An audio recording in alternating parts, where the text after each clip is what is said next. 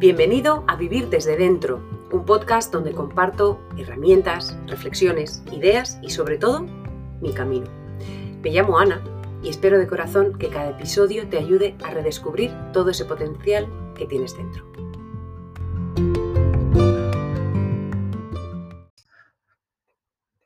Muy buenas. Hoy vengo a traerte una historia, de esas que en modo historia se quedan mejor grabaditas en la cabeza. Y es la historia del, del leñador. Había una vez, en lo profundo de un maravilloso bosque, un leñador llamado Pedro. Era un hombre fuerte y trabajador, que se dedicaba a talar árboles día tras día. Era conocido en la región por su habilidad para derribar árboles con una sola hacha, lo cual hacía que su trabajo fuera más rápido y eficiente. Al comienzo de su carrera como leñador, Pedro tenía un hacha afilada y reluciente. Con su herramienta en perfectas condiciones, era capaz de cortar varios árboles en poco tiempo y sentía una gran satisfacción, como debe ser, al ver cómo su trabajo avanzaba rápidamente y su productividad era envidiada por otros leñadores. Claro, sin embargo, a medida que pasaba el tiempo, Pedro se dio cuenta de que su hacha empezaba a perder su filo original. A pesar de eso, se resistía a detenerse y afilarla. Tenía tanto trabajo por hacer y sentía que no tenía tiempo para ocuparse de algo tan aparentemente insignificante como afilar el hacha. A medida que los días pasaban, Pedro notaba cómo su productividad disminuía. Ya no era capaz de talar los árboles con la misma rapidez. Cada vez le costaba más cortar un árbol y el agotamiento empezaba a hacer mella. Y no solo de su cuerpo, sino también su mente. Un día, mientras luchaba por talar un árbol que parecía imposible de derribar, Pedro se encontró con un viejo leñador sabio llamado Santiago. Santiago observó la situación y con una gran sonrisa, y muy amable por cierto, se acercó a Pedro. Ay, amigo, Veo que estás luchando mucho con ese árbol. Permíteme darte un consejo. Antes de seguir adelante, afila tu hacha. Pedro se sorprendió por el consejo. Nunca antes había pensado que el problema pudiera radicar en su hacha desafilada. Dudando, le preguntó a Santiago, pero, pero ¿cómo voy a afilar mi hacha si tengo tanto trabajo por hacer? Si es que no tengo tiempo para eso. Santiago, con toda la paciencia que le daban los años, y su sabiduría, le dijo, Comprendo tus preocupaciones, pero te aseguro que invertir un poco de tiempo en afilar tu hacha te hará más eficiente y te permitirá completar tu trabajo más rápidamente.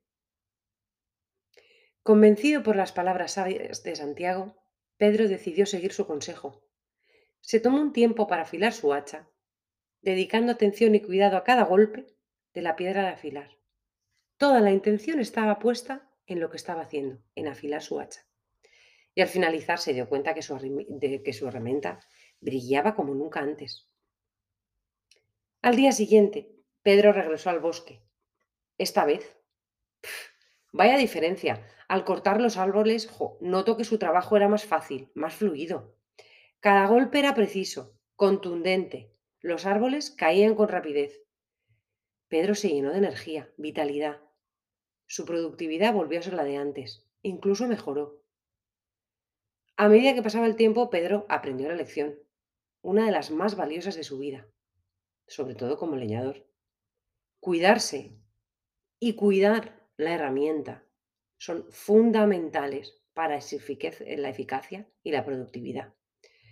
Comprendió que al igual que su hacha necesitaba ser afilada para funcionar de manera óptima, él también necesitaba cuidarse que no por empujar más y más se llega antes.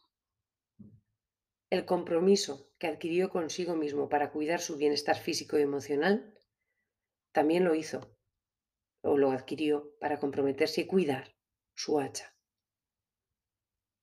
Esta historia, que es así como muy fácil de entender, dices, pero a ver Pedro, ¿cómo no afilas el hacha?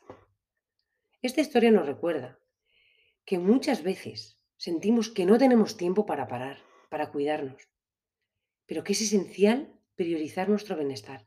Me da igual si tienes muchísimo trabajo, que tienes la sensación de que no llegas, o que tienes tanto por hacer en casa, o con relaciones, o que tienes que cuidar, que lo primero eres tú, porque eres tu principal herramienta, que tienes que agendar tu cuidado, invertir tiempo y prestar atención en cuidarte a nivel mental, a nivel emocional, a nivel físico, porque si no te mantienes en las condiciones más óptimas, no vas a tener la energía necesaria. Y lo que de manera natural puede tardarte cuatro horas, tardará ocho. Y al final vamos empujando, empujando, empujando. Y acabamos, ya sea en el síndrome burnout, acabamos agotados y lo peor de todo, podemos acabar enfermos.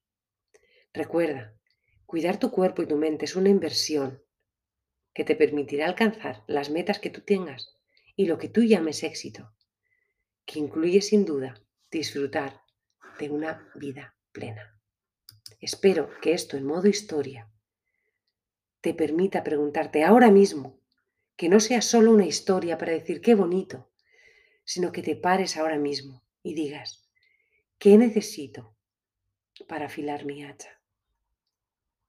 ¿Qué necesita mi cuerpo, mi mente, mi corazón ahora mismo para cuidar de la herramienta más importante que tengo, que soy yo? Y si puedes, saca papel y boli y escribe tres cosas, pero haz el ejercicio. ¿Qué tres cosas necesito ahora mismo? Pararme a respirar cinco minutos, beber un vaso de agua, estirar un poquito, ir al quiropráctico,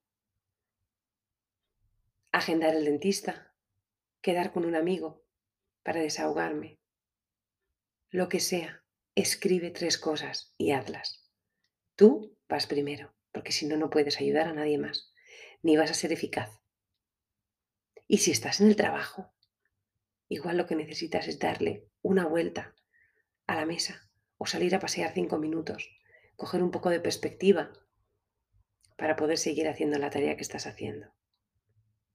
Espero que se te ocurra lo que necesitas. No tengo ni duda de que lo que necesitas lo tienes ya dentro. Un abrazo.